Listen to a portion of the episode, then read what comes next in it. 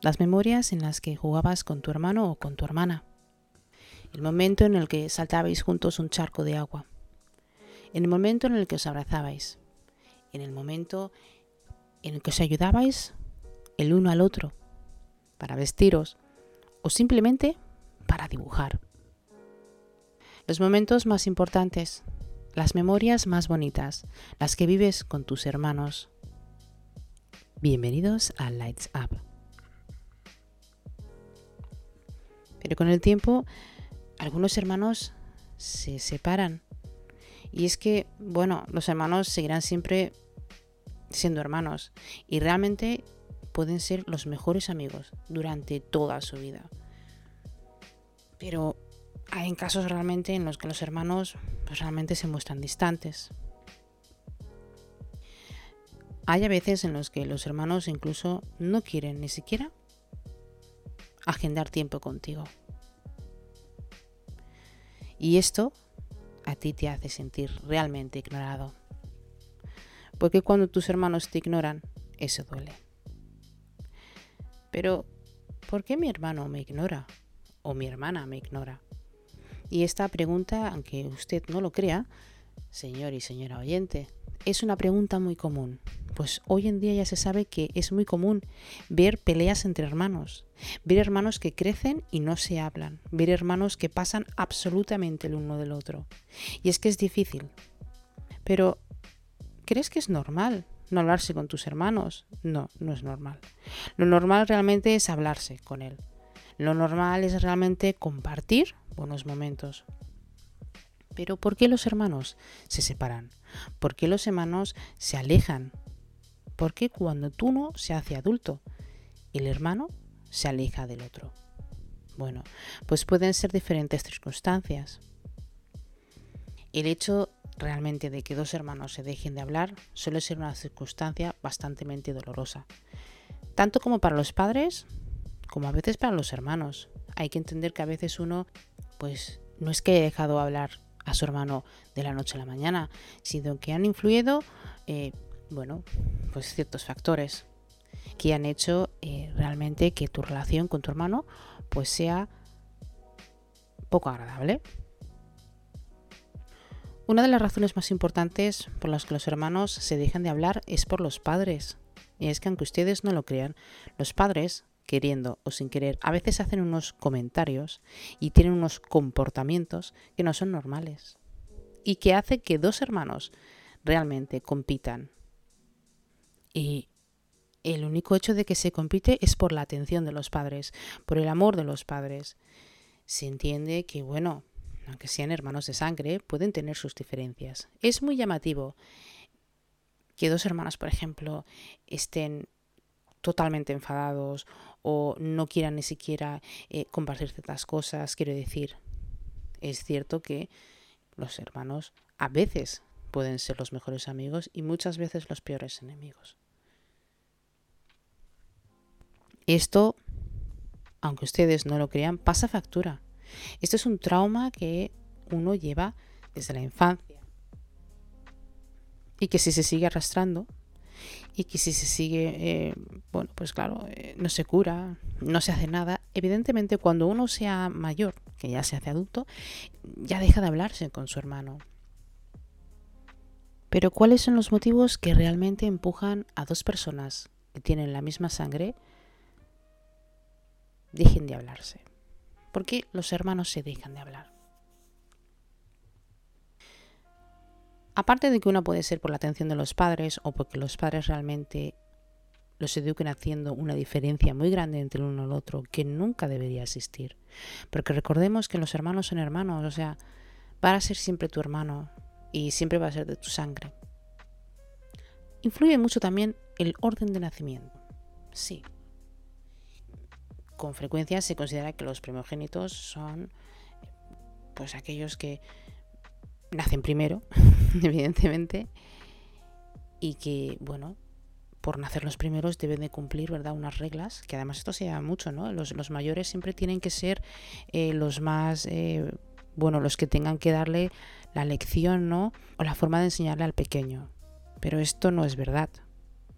Y esto quiero dejarlo muy claro Hay mujeres que se dedican a tener dos, tres, cuatro y cinco hijos. Tu hermano mayor o tu hermana mayor es tu hermana. Lo que uno no puede hacer es que, bueno, pues el mayor tenga que ser el que dé las órdenes y el mayor tenga que hacer de padre o de madre. Cuidado con esto porque parece una locura, pero se ha visto y se conoce, sobre todo las personas que me estáis escuchando. ¿Cuántos de vosotros no habéis visto que el que es el hermano mayor, el hermano mayor se le machaca, bueno, la vida, y en cambio al pequeño se le pasa de todo? Pues esto hace que dos hermanos, por ejemplo, no se puedan hablar o no puedan tener una buena relación, porque esto hace que o se entiende que tus padres tienen preferencia. Este atributo de preferencia no sé muy bien en qué viene, pero es así. ¿Qué pasa que cuando vamos haciendo más mayores? Pues cuando uno se va haciendo más mayor y ha visto que el hermano menor lo tiene todo y él ha tenido que lucharlo por todo, ¿qué, hacemos en esto? Hacemos que dos hermanos, primero para empezar, no entienda por qué uno tenga más que el otro. No entienden por qué la preferencia, no entienden qué es lo que ellos han hecho mal. Y recuerden, señores, que nosotros desde que somos pequeños, si pasa algo, nos culpamos. Nuestra forma de entender que nuestros padres están enfadados es por nosotros. Tenemos esta tendencia, es algo natural. Creemos que hemos hecho algo malo y por eso nuestros padres nos castigan. Pero en estos casos no son ciertos. Lo que pasa que en estos casos es que dos descelebrados, papá y mamá, se dedican a tener hijos y no entienden que tú no puedes darle a tu hijo un trozo de pan y al otro unas migajas. Evidentemente, los celos. Los celos entre hermanos es una de las guerras más vistas en todo el mundo, vamos, globalmente. No hay hermano o hermana que no tenga celos del otro. Y esto además hay hermanos que pasan, que tienen celos y envidia de sus propios hermanos y que lo llevan en silencio. ¿Por qué ocurre esto? Aparte de lo que he dicho antes, de las preferencias de los padres, por el trato de la familia.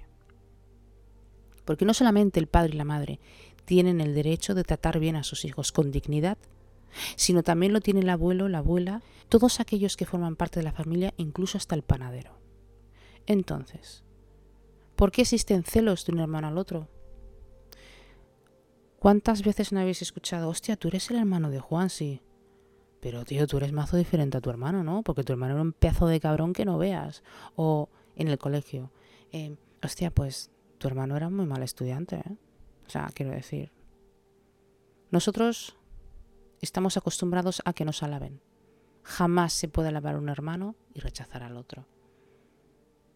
Eso está fatal. Viene desde casa. Quiero dejar muy claro esto. Cuando dos hermanos no se hablan, las cosas vienen desde casa. Una familia normal, una familia estructurada, que ha dado cariño a sus dos hermanos, siempre debería de hablarse.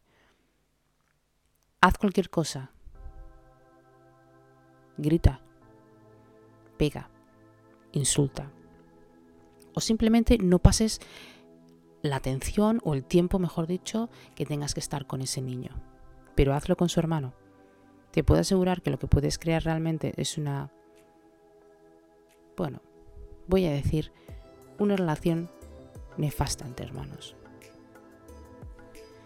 También puede ser este otro punto, que tienen diferentes personalidades. Y en esto, pues bueno, es algo normal. Hay muchos hermanos que son de la misma madre y del mismo padre, que tienen, gracias a Dios, unos padres decentes, que los han intentado inculcar a los dos y darles a los dos lo mismo, pero que, bueno, tienen diferentes personalidades. Esto ya es genético. Ya no puedes hacer nada si tu hermano piensa que la camiseta es verde y le gusta más el verde y a ti te gusta más el rojo. O simplemente a tu hermano le gustará, eh, pues no sé, estudiar o, tendrá unas ciertas características eh, en su forma de, presentarse, de presentarse hacia el mundo, en su forma de conocerse, en su forma de quererse. A lo mejor que tú. Esto es algo muy normal. Vosotros podéis dejar de hablaros porque tenéis personalidades diferentes. Lo que no entiendo es por qué no se hace el apego de volver a acercarse. Y yo creo que este vamos a hacer un inciso aquí, chicos, para todos aquellos que me estéis escuchando. Yo entiendo en este caso precisamente eh, en el que tú puedas tener, eh, como tú dices, eh, una forma diferente, una personalidad diferente. Tú puedes pensar que tu hermano es jodido o tú puedes pensar que tu hermano es bueno o malo. Pero aunque uno tenga dos eh, personalidades diferentes, ¿es un gran motivo realmente para que tú no puedas realmente hablarte con tu hermano? O sea, mm, ¿realmente tú crees que porque tu hermano sea más serio o porque tú eh, seas de una manera diferente, realmente no podéis encajar? Dejo la pregunta ahí y si me quieres responder con un feedback, como ya sabéis, estoy encantadísima de vuestros feedbacks y pues de vuestros comentarios, porque no solamente compartís experiencias conmigo, pero no solamente conmigo, sino con esta pequeña comunidad que va creciendo poco a poco. Una de las razones también que pueden ser importantes. Testamentos. Yo no he visto algo tan ridículo como que dos hermanos se peleen por testamentos. O sea, de verdad. No sería la primera ni la última vez que los hermanos se pelean porque su padre o su madre le ha dejado la casa o porque le ha dejado un acre o una hectárea más que a mí, o porque a él le ha dejado esto y a mí no. Señores y caballeros y señoras, o lo que sea, porque como ahora hay de todo, esta variedad maravillosa, ¿verdad? Tenemos que comprender que nuestros padres dejarán lo que nos tengan que dejar cuando ellos quieran y como ellos quieran. ¿Por qué? Bueno, pues porque señores, muchísimo antes de estar nosotros, nuestros padres han estado aquí. Y nuestros padres han sabido gestionar ¿verdad? Has sabido gestionar y has sabido hacer las cosas. Y dale gracias a Dios de que tus padres te dejan algo, porque hay padres que no dejan más que miseria. Y aún así seguimos siendo desagradecidos y pensar que es que el hermano mío tiene más que yo. Pero sin duda el punto de que pueda ser de que como uno piensa, ¿no? De que, bueno, es que yo soy bastante diferente de mi hermano y desde muy pequeños, pues bueno, siempre hemos sido pequeños, eh, siempre hemos sido diferentes, ¿no? Eh, nunca me ha gustado estar con él. ¿Cuántas veces uno va a escuchar esta frase? ¿Qué pasa cuando esta, bueno, hay hermanos que se ignoran, pero ¿qué pasa cuando ya no se trata de ignorar? Cuando tu hermano ya no simplemente te ignora tenemos que tener en cuenta que a veces los hermanos pueden ser amigos, pueden ser nuestros enemigos también. Hay violencia entre hermanos y se debe de detectar también. Hoy en día se está viendo muchísimos casos en los que los hermanos tienen una violencia extrema y estamos hablando ahora desde los niños hasta los más adolescentes, ya no pasamos por los adultos. Una violencia que se convive en casa, una violencia que la madre puede pensar que bueno, es que se pelean, tú sabes, porque son hermanos y tal. Pero hay que tener en cuenta que en el momento en el que un hermano es agresivo con el otro y esta agresividad prevalece, tenemos que tener en cuenta que el otro hermano puede sufrir bastantes traumas mentales y que esto a la larga le va a hacer sentir al hermano que está sufriendo el maltrato, le va a hacer crear rabia, le va a hacer crear odio, le va a hacer crear una especie de bueno, pues hostilidad, ¿no? De asco hacia su hermano. También le va a hacer crear ansiedad, no solamente odio y asco, también le va a hacer creer que es pequeño. Y sobre todo le va a hacer creer que la familia, que lo está viendo, sea esa madre o ese padre, que se lo permite, que crean que no lo quieren. Ella es un problema. Cuando dos hermanos dejan de hablarse y el silencio se convierte en violencia.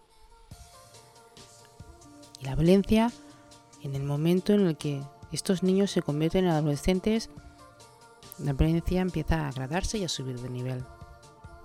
Hasta tal punto de que no solamente se peleen con las manos o se tiren cosas, sino también tengan amigos diferentes y vayan en completamente ambientes muy diferentes. Resultado de esto, Bueno, pues que cuando uno ya es más mayor, ¿verdad? Ya no se hablan, ya no se quieren, solamente se van a ver cuando los padres se mueran o como mucho en algún que otro evento. Esto significa que mm, ellos puedan entablar una amistad. Señores, para los que me estén escuchando, ustedes saben lo difícil que es hablar con el hermano, aquel hermano que le estaba todo el día dando collejas, o aquel hermano que le estaba humillando delante de los amigos. La pregunta es por qué ese hermano tenía ese trato, ¿no? Hacia ti. Porque es que hay hermanos que tratan mejor a las personas de las calles que a sus propios hermanos, y eso ya es duro. Entonces, em, aquí yo no creo que entre en cuenta la diferencia de personalidades, sino también la forma de pensar, la forma en que cada uno de los hermanos percibe cómo sus padres le tratan, cómo la sociedad le trata, la manera en la que ellos se sienten, la manera en la que sus padres, la sociedad, si no, si no hay nada neurológico, si no hay nada realmente que digas, no, es que me ha tenido, tiene algo cerebral y le hace agresivo, por ejemplo. Estamos hablando de personas normales. Como siempre os digo en todos mis podcasts, cada uno de nosotros individualmente somos diferentes, tenemos nuestra manera de ver y sentir diferentes, tenemos una manera de percibir, evidentemente, y de sentir diferentes. Entonces es muy normal que no siempre se pueda pensar igual. Pero cuando dos hermanos se odian, cuando dos hermanos ya no ya no quieren saber nada del uno del otro en la vida, es triste. ¿Se puede mediar con un hermano que te ha maltratado? Bueno,